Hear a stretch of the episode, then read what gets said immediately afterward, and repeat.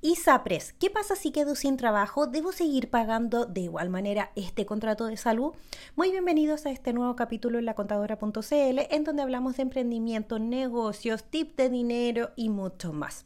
A través de redes sociales me llegó esta consulta en donde me explica de que estuvo eh, dos meses cesantes tiene un contrato de ISAPRE y luego encontró trabajo. Su empleador siguió pagando las cotizaciones como correspondía, pero ¿qué pasa con esos dos meses de lagunas?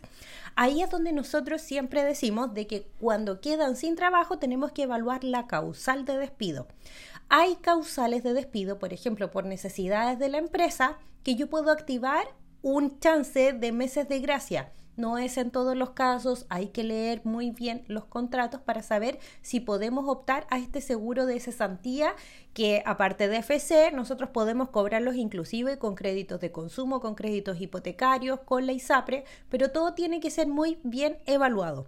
¿Y qué pasa cuando yo activo estos seguros? Ahí es donde yo no no debería estar pagando estas cuotas, tengo de igual manera estas prestaciones hasta que encuentre un nuevo trabajo.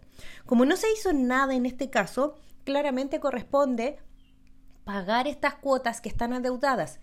Si yo renuncio y no encuentro trabajo rápidamente, debo seguir igual pagando las eh, cuotas de ISAPRE. ¿Por qué? Porque es un contrato de salud privada.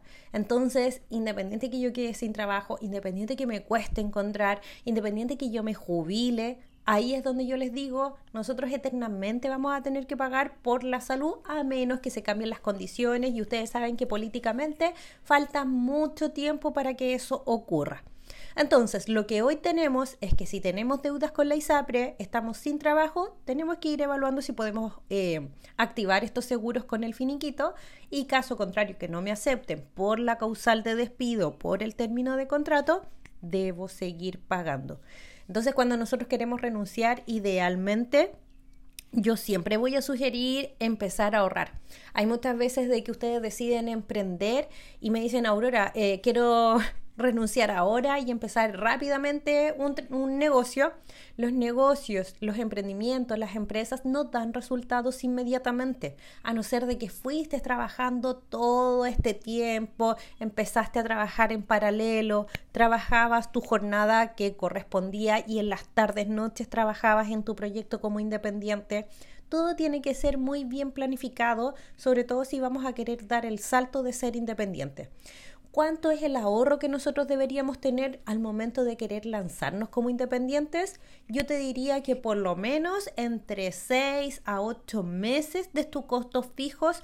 Por ejemplo, si yo necesito 600 mil pesos todos los meses, ok. Los 600 mil pesos los multiplico por 8. Y ese es el ahorro fijo que yo necesito eh, tener por si acaso, si el proyecto se demora más inclusive pero no se lancen a la piscina a ciegas, no se lancen a una piscina de ser independientes rápidamente sin un modelo de negocio, porque de lo contrario podemos tener estos eh, impas de que nos equivocamos en tomar decisiones y vamos acumulando mochilas de cargas de deudas que eso después nos perjudica a largo plazo. Entonces, si vamos a emprender, emprendamos con la mochila lo más livianita posible, lo que menos tengamos en deudas para que este proyecto vaya funcionando y que nuestro foco esté siempre en el negocio más que en que tengo que producir porque estoy desesperada en tapar deudas. Espero que les haya servido esta nueva cápsula. Nos vemos a través de redes sociales. Con confianza vayan explicándome. Si no les alcanzo a responder como por escrito, obviamente que vamos a estar generando estas cápsulas para poder apoyarlos y que claramente podamos extender un poquitito más las explicaciones porque todo es súper técnico, pero trato de hacerlo lo más amigable posible para que tú también puedas tomar acción desde estas cápsulas. Nos vemos en un próximo capítulo.